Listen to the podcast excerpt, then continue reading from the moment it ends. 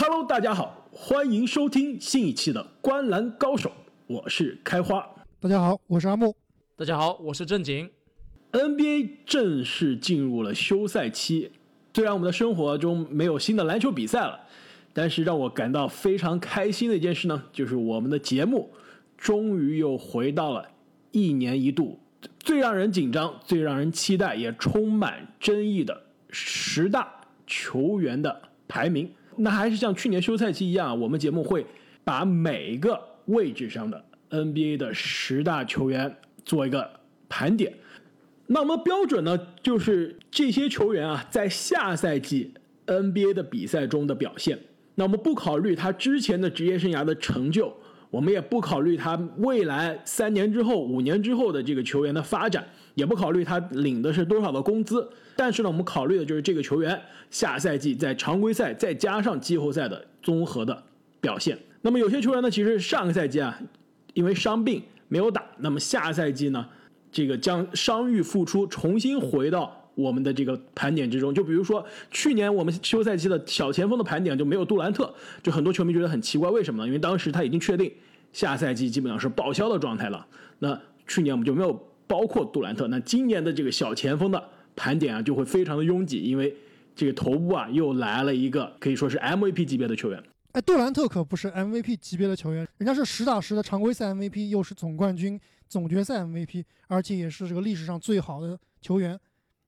我历史上最好的球员，这个阿木，你这个呃，你这个有点太夸张了啊。对他就是的确是，就是前 MVP 球员，也是下赛季有机会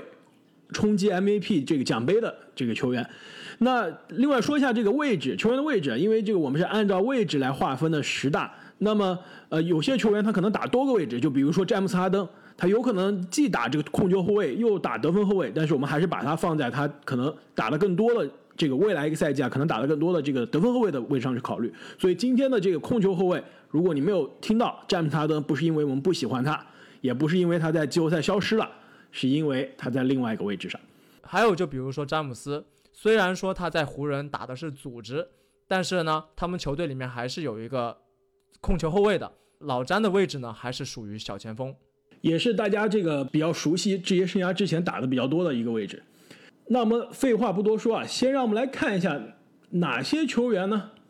他被我们排进了前十五，但是呢，最终啊没有进入前十控位的大门。排名第十五的球员呢，就是。本赛季啊，助攻排名联盟前三，并且在气泡中啊打的也是非常高效的金童卢比奥，也是可能阿木你觉得这 NBA 第二帅的这个帅哥是吗？仅次于高富帅。卢比奥现在满脸胡茬了，我们还是叫他金童啊，充满回忆。我感觉卢比奥是曾经的联盟第二帅，但是我现在觉得这个联盟里面有一个比他更帅的男人，这个人就是这个我们之前发过微博也说过，就是开拓者的大前锋。扎克·克林斯，仅次于高富帅。哎，高富帅退役了以后，那克林斯是不是就是联盟第一帅？联盟担当了。但是考虑到这个克林斯也是经常受伤啊，这个联盟第一帅帅哥的这个健康问题，好像一直是一个非常可怕的传统。那么排名第十四的下赛季的 NBA 的控球后卫呢，就是本赛季啊，这个在步行者队发挥非常稳定，而且效率依然惊人的布罗格登。那布罗格登上个赛季啊，其实是入围了我们这个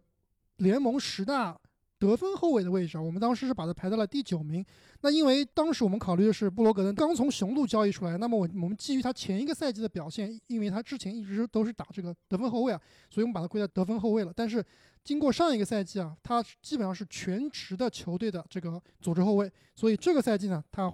在我们的榜单里面啊。也换了位置，来到我们这个竞争更激烈的。没错，这个其实从某种程度上也证明了，其实控球后卫这个位置真的是人才济济。这个其实后面很多没有排进前十的球员，其实还是非常可惜的。不是因为他们不行啊，真的是因为这个位置竞争太激烈了。那么排名第十三的呢，也是去年在这个位置被我们排进前十的控球后卫，那就是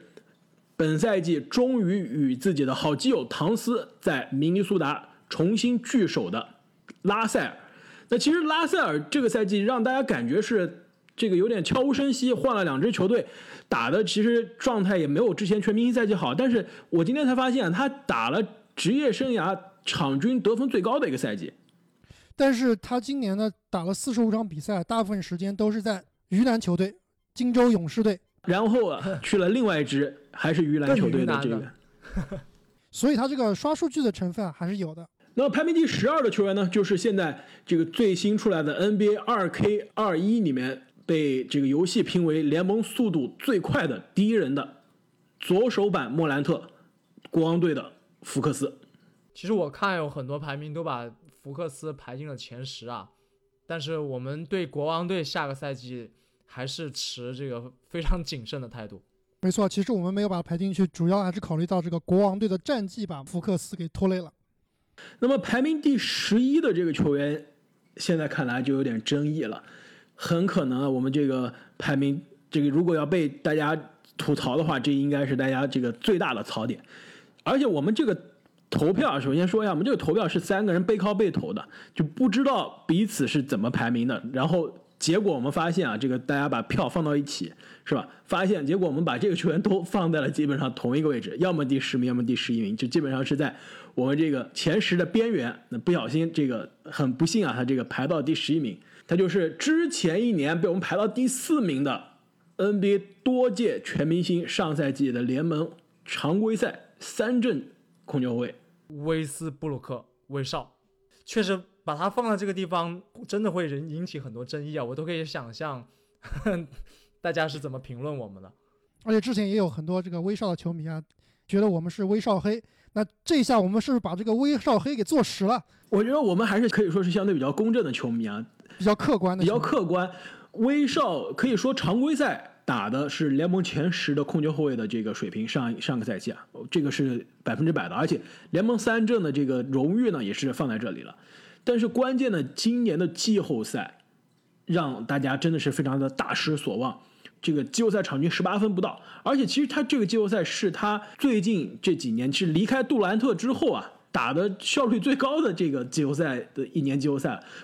之前可能季后赛他的这个得分啊场均得分更高，在雷霆的时候，但是他的投篮命中率啊，过去这几年季后赛百分之三十八、百分之三十九、百分之三十六，那今年百分之四十二，基本上都没达到联盟平均水平的，都没有达到合格线的这样一个这个投篮的效率。确实啊，如果根据过去的履历来说，把威少排除前十啊，是非常非常的不合理的。但是如果真的是看了上个赛季季后赛的话，如果要想把他排进前十的话，又是非常非常艰难的。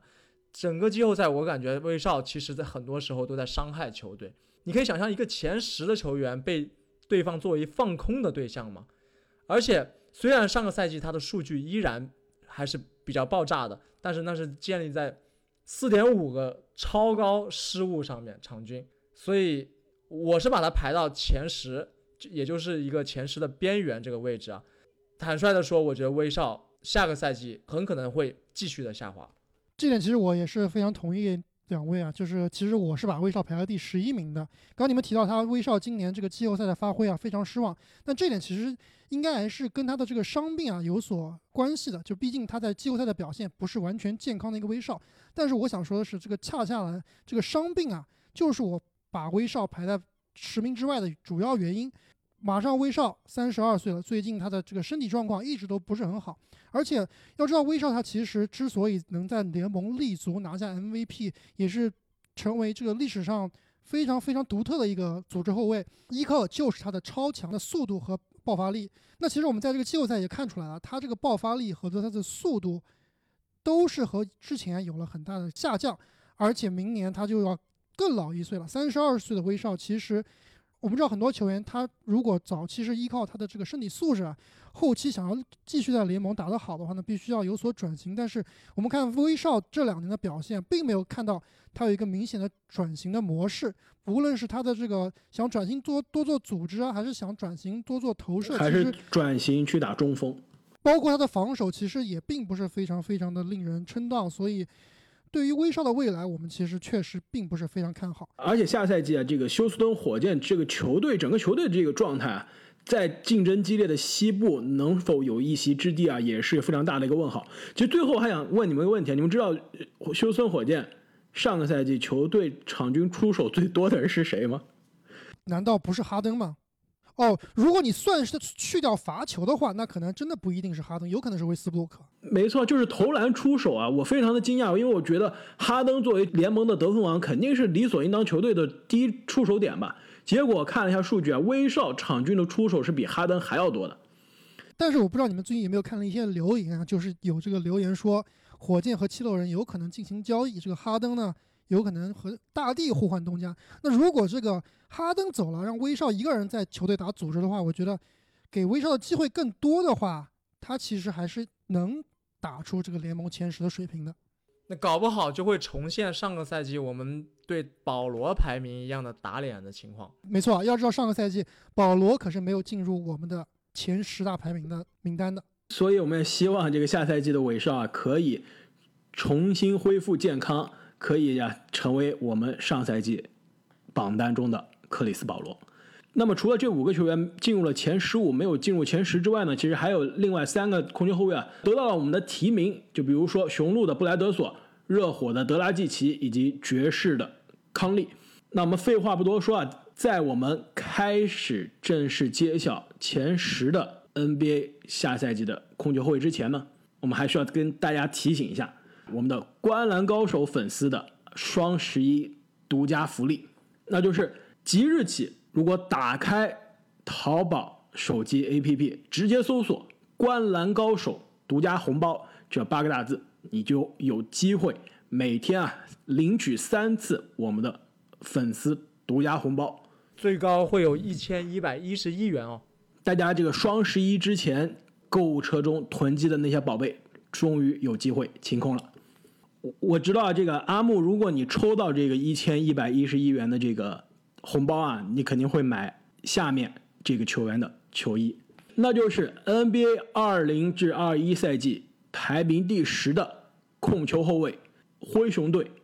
莫兰特。其实我们先透露一下，在排名的时候呢，我和正经啊都是把莫兰特排到第十一名，把韦少放到了第十名。那是什么原因让莫兰特可以挤进前十呢？没错，就是阿木的这个深情一票啊，让剧情发生了反转，让莫兰特啊这个绝杀了韦少，进入了前十。所以说要要不然我们让这个莫兰特的全世界的头号粉丝阿木先来介绍一下，为什么他可以把莫兰特排进联盟前五。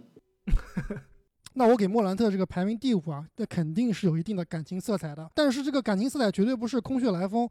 我觉得他如果打得好的话，真的是有这个实力的。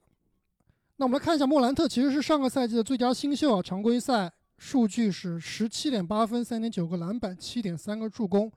在历史上的新秀赛季里面，只有三个球员曾经达到过十七加七加上百分之四十七以上的命中率的。你们能不能猜一猜，这另外两个球员是谁？这个七一定是要助攻是吧？七是助攻，十七分，七个助攻，命中率百分之四十七以上。感觉是比较像纳什和保罗的数据啊。我觉得好像既没有纳什，也没有保罗，是不是应该有帮主和詹姆斯？其实开花，你想方向是对的。奥斯卡罗宾逊。哎，对，有奥斯卡罗宾逊，还有另外一个，就是这个数据其实只应该是只有组织后卫能打得出来的，而且想想看是新秀。那我知道了，魔术师，没错，这另外两个球员就是 NBA 历史上排名前三的组织后卫之二，魔术师约翰逊以及奥斯卡罗宾逊，所以这对于莫兰特来说啊是一个非常非常大的鼓励。那之后我们知道他在参加这个气泡联赛的时候啊，把这个数据进一步的提高了，在气泡的比赛里面，他场均可以得到二十点六分、六点一个篮板和九点七个助攻，所以。莫兰特这个上升的速度啊是非常非常惊人的，而且不仅是气泡中的这个场均的数据啊，我觉得让我印象最深刻的是气泡外卡淘汰赛和这个波特兰开拓者的那场可以说是生死大战中。他打出来的三十五分、四个篮板以及八个助攻，并且他命中了三个这个三分球。当时其实大家都觉得莫兰特并不是一个投三分见长的控球后卫，其新秀赛季场均也只有零点九个三分。但是在那场生死战当中啊，他的三分出手一点都不手软，而且是命中了三个非常关键的三分球。其实这也让我对他下个赛季的这个发挥啊多了一点信心。我之所以没有把他放的特别高呢，其实我也觉得他的这个投篮。是他非常有局限性的一点，但是如果他真的能把自己的投篮开发出来了，那么联盟前十的控球后卫真的是指日可待。其实莫兰特刚进联盟的时候，就以身体素质爆炸而著称啊。很多人都说，其实他的模板是威少。我不确定他未来可以打出威少那样的恐怖的三双的赛季，但我认为他在球场上显然是一个更好的指挥官，处理球比威少更加合理，但数据不一定有威少爆炸。那么我也是非常看好莫兰特下个赛季的发挥的，但是我唯一的没有把他排进前十的考虑呢，那就是下个赛季因为西部的这个激烈的竞争啊。几乎莫兰特是不可能带队创造比上赛季更好的战绩了，所以这一点有可能是制约他成为前十控卫的因素。其实这里你这点提的很有趣啊，就是其实我之所以把莫兰特排到这么靠前啊，其实我有一个标杆的，就是另外一个球员，也肯定会出现在我们之后的榜单。这个球员就是吹杨。那么这两名球员其实年龄非常相仿，而且其实他们俩在球队的位置啊也是非常非常类似，都是有这种。无限的组织权也无限的开火权，就是球队就是我说了算，我想干啥就干啥。哎，这点其实非常有趣。其实去年的吹杨跟今年的莫兰特的这个在我们排名啊榜单中是非常类似的位置。去年吹杨也是在前十的边缘徘徊，最终呢是第十一名。其实当时我们的排名也是非常保守，因为我们介绍的时候也觉得吹杨啊有可能下赛季打出非常爆炸的这个作为二年级球员啊这个。更进一步打出更加爆炸的数据，那事实上的确啊，吹杨在第二个赛季有非常大的进步，是不是这个阿木因为因此呢，你给莫兰特也是下了一个相对比较相似的这样一个预期？就像我刚刚所说啊，就是我之所以把他排这么前，就是拿吹杨和他做标杆的。相比于吹杨，我觉得莫兰特下赛季的发挥空间啊其实是更大。我觉得莫兰特其实他现在是有这个天时地利人和的各方面的优势的。首先，莫兰特他有超强的身体素质。刚刚这你也提到了，他有超高的篮球智商，而且有 NBA 顶尖的这个传球视野和传球技术。那另外一点就是，他现在所在的灰熊队啊，其实是非常非常适合他的发挥的。比吹杨的优势点就在于，吹杨他这个所在的老鹰队啊，下赛季可能依旧是鱼腩，可能依旧是没有办法，或者根本就不会考虑啊去争夺季后赛。这一点我就不同意了。等会儿聊到这个吹杨的时候，我们可以好好的聊一下。就是灰熊队现在其实是有一批和他。年龄非常相近，而且呢，就是也有一定的天赋的球员陪他一起成长的。而且我们知道，灰熊今年他是打入了这个外卡赛，而且是在球队啊很多球员受伤的情况下。那么下赛季，这个更有经验的莫兰特，更有经验的 J.J.J，更有经验的克拉克，包括如果这个温斯洛回归能够健康，这支球队其实我觉得是不一定说能进入季后赛，但绝对是在争夺季后赛的这个名单里面的。所以这一点就是莫兰特他下赛季打球他的。这个相比于吹杨啊，他的打的球更有意义。就是说我这个球队是奔着赢球去的，所以这个球员他其实是心里面这个心气是不一样的。我觉得这一点其实对年轻球员是非常非常重要的。就是不光是年轻球员要培养他自己的这个个人的技术啊，也要培养他对于这个求胜欲望，打更高质量比赛的这样一个机会。没错。然后另外一点就是这个莫兰特，其实他身处在孟菲斯这个小城市，是一个小球市场，而且球队他的未来的长远目标肯定是。稳步前进，所以灰熊队并不是立马就要赢球了，他们是想赢，但是也输得起。而且这个莫兰特在于这个小城市啊，他不需要承担太多的压力，所以他绝对不会出现这个球哥当年的状况。那最后一点就是，他莫兰特其实球风非常非常的华丽，个人的色彩也非常鲜明，斗志也非常强。就之前我们也记得他跟哈登对位的时候，还敢跟哈登啊对喷这个垃圾话。所以我觉得联盟啊，一定是会给他一定的资源的，也是会给他一定的曝光度的，所以他很有可能会成为下一个这个真正的 NBA 的篮球偶像。所以我觉得莫兰特他的发展前景，在我看来啊，是比吹杨要更好的。这就是我为什么把他排在第五的位置了。你们听完了是不是要改排名了？不过综合来看，我觉得莫兰特确实值得一个前十控卫的这个头衔。那么下赛季排名第九的 NBA 控球后卫，那就是来自波士顿凯尔特人队的肯巴沃克。上赛季的肯巴沃克呢，其实在我们之前的排名中啊，排到了这个控球后卫的排名第五。其实现在看来呢，这个排名稍微高了一些，也不是高的特别离谱。毕竟上个赛季呢，肯巴也是再次进入了全明星首发，并且呢，打出来的这个数据呢，场均二十分、四个篮板、五个助攻左右的这个数据呢，虽然没有之前。在黄蜂做老大的时候那么的爆炸，但是考虑到他是在一支季后赛，甚至是冲击总决赛舞台的这个强队的来说啊，这个数据啊还是相对可以接受的。我觉得上赛季可能影响他排名的最重要的一点，也是他伤病的这个影响。其实，在这个全明星赛之后啊，他因为伤病的影响，一直影响他的出勤，而且在打的比赛中呢，他的时间啊，场均的时间也是非常受影响。最终，他其实每一场这个上场只打了三十一分钟，这基本上跟新秀莫兰特的时间差不多了。而且到了这个气泡的季后赛当中啊，也是很明显的感觉他。不如之前有爆发力，而且这个在球场上的状态没有之前好。我非常同意他这个伤病确实是一个隐患，但是我之所以把他排到比较靠后的原因呢，是因为我们去年把他排在第五啊，是因为他之前在这个球队是老大，那么他去了新的这支球队呢，我们的期望是他是可能是要去做老大，或者最起码最少是做这个双核之一啊。但是他现在在球队的位置其实是改变了，对吧？这个凯尔特人毫无疑问他们的老大是塔图姆。那肯巴沃克现在其实是在跟杰伦布朗啊，在争夺这个球队第二选项的位置。其实准确的说，他在场上如果按照这个出手权来说的话，的确是并不是球队的老大。但是不可否认的，很重要一点，影响他让他排名可以更高一点的呢，就是他作为场下的老大，作为更衣室中的老大，也可以说是联盟的屈指可数的场外的球队的精神领袖了。我觉得肯巴下个赛季的表现呢，以及作用呢，很可能是跟去年类似的，但是由于这个竞争更加的激烈啊，他不一定能像上个赛季一样再进入全明星了，所以我们把他的位置稍微往后调一些，我觉得是非常合理的。进入全明星，我觉得还是比较稳的。能不能进入首发确实有点对首发的确有点困难，但是其实考虑到东部的这个球员的水平啊，尤其是后卫线的这个水平啊，其实肯巴下赛季应该还是可以进入到全明星的。那么聊完了排名第九的肯巴沃克之后呢，排名第八的 NBA 下赛季的控球后卫，无论是风格还是这个身材还是打法，都跟肯巴截然相反的控球后卫，也是联盟现在应该是最高的控球后卫了。来自费城七六人队的本西蒙斯，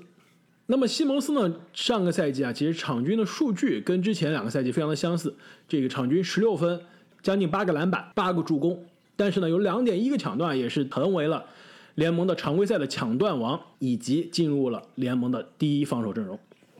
包括这个赛季也是他第一个赛季进入 NBA 的最佳阵容，今年他是进入了 NBA 的三阵。本西蒙斯这个防守啊，确实是。太可怕了！他这个防守赢球贡献值，在我们这个十大控卫中啊，排名第二。他的防守正负值啊，排名十大控卫的第一，遥遥领先其他所有人。每当他上场的时候，七六人的防守啊，就永远不可能有这种过大的错位，这种吃亏。所以啊，在防守端的贡献，确实是西蒙斯，我觉得现在目前来看最大的一个优点了。当然，他的助攻也非常的厉害。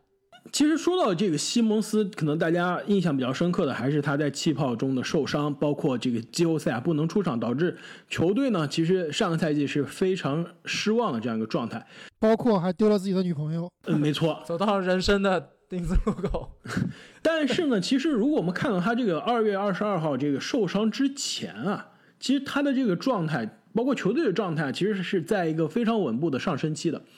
我们看一下，就是西蒙斯啊，今年就是二零二零年一月一号到他受伤之前，就是二月中旬受伤之前的这十九场比赛，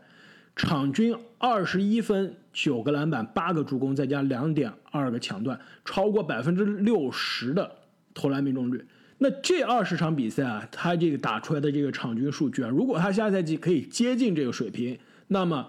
甚至我觉得现在我们把他排到第八都是有点低了。不过你不要忘了他。上个赛季场均有三点五个失误啊，这个也是他在这个高效表现中的一个不可忽视的短板。而且我们最终肯定也要说回到西蒙斯这个老大难的问题——投篮问题。一天他的投篮不产生质变，他在进攻端就永远是非常受限的。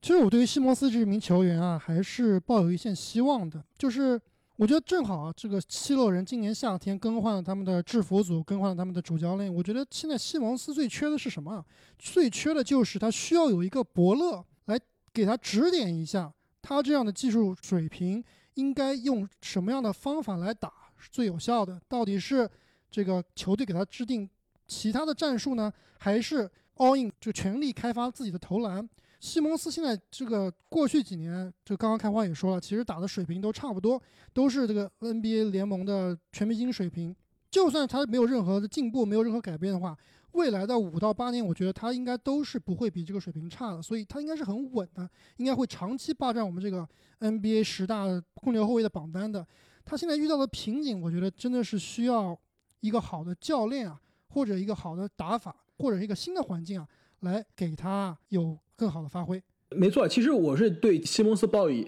非常高的希望的。我觉得还有一种可能性呢，让他下赛季有可能突破我们现在这个第八的这样一个排名啊，就是他如果像你所说啊换了这样一个球队。我们之前说了，这个西蒙斯和大帝的这个兼容问题，包括七六人队现在的薪金问题啊，导致这支球队不得不这个夏天需要做出一些困难的决定。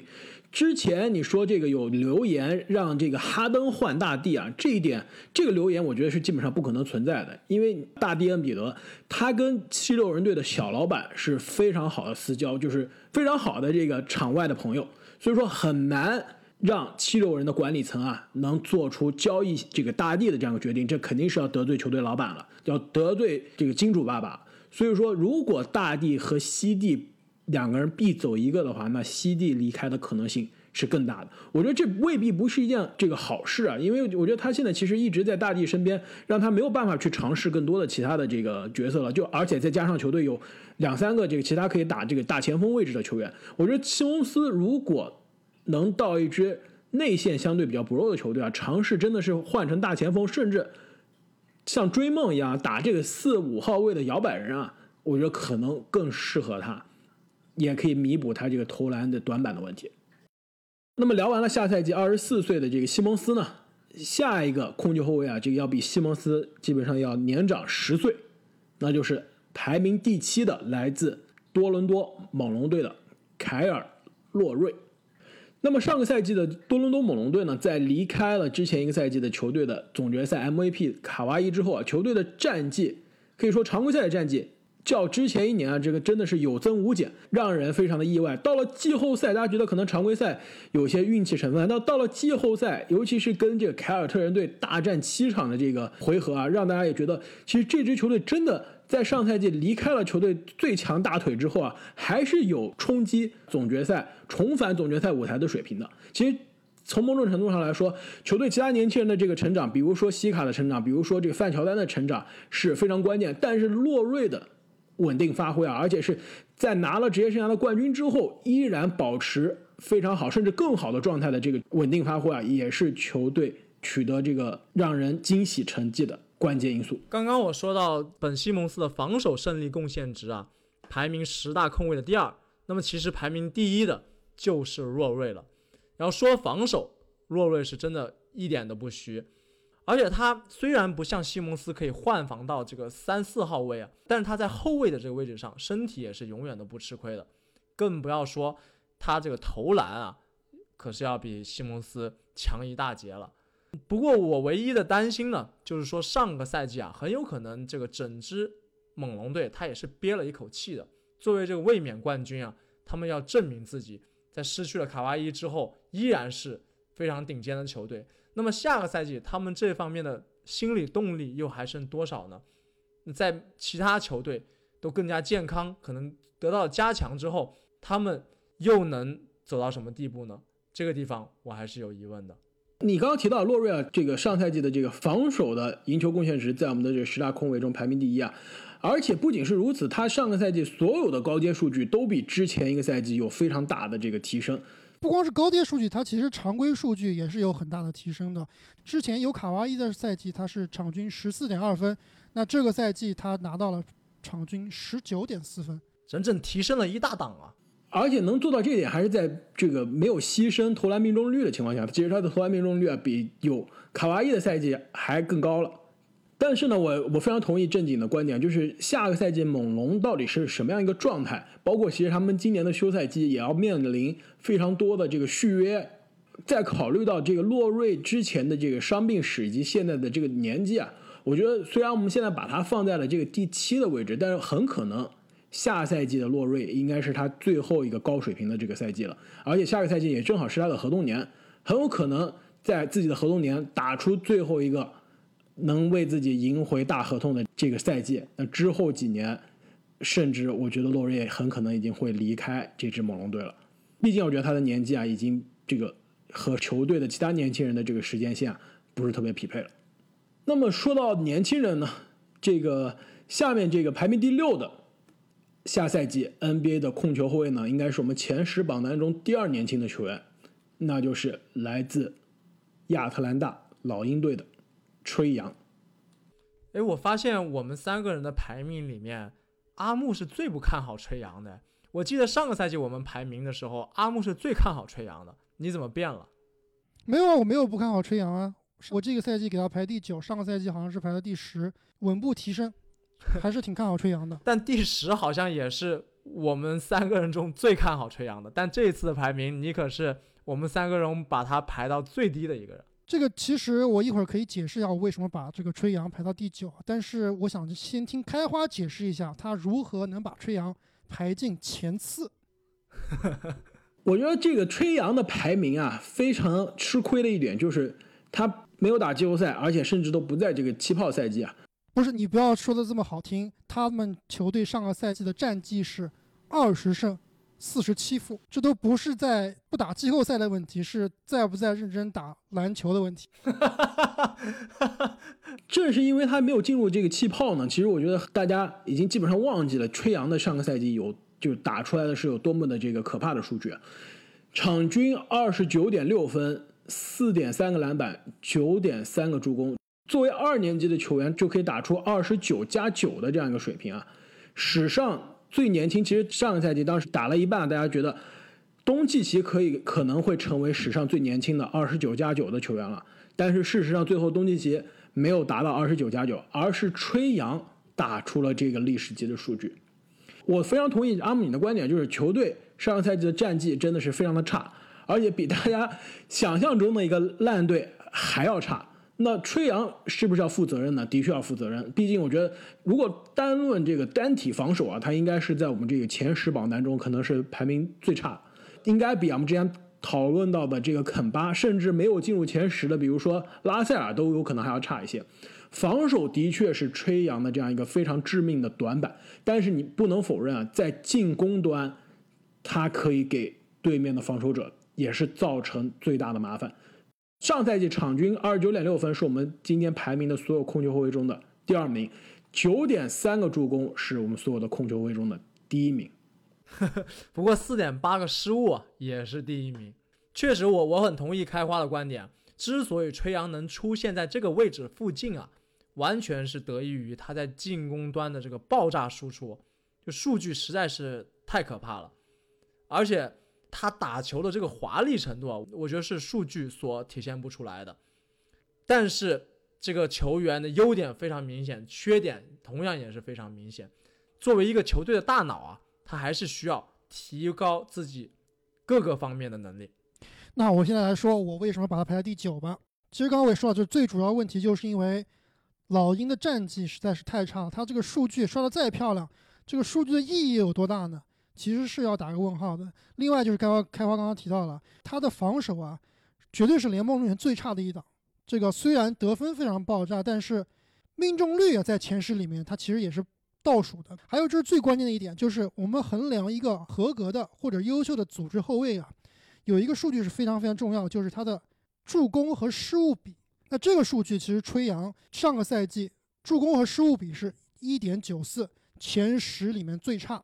拉到前十五里面也是仅仅好于我们的大威少。虽然他这个赛季啊，这个进步也挺明显的，场均能得到将近三十分。但是你想一想，他下个赛季他的进步空间到底还能有多大呢？要知道他上个赛季啊，他的使用率是三十三点九，所有的组织后卫里面第一高，联盟所有的球员里面排名第四。就是你这个手上的球啊，已经多的不能再多了，你还能有多大的上限再去提高呢？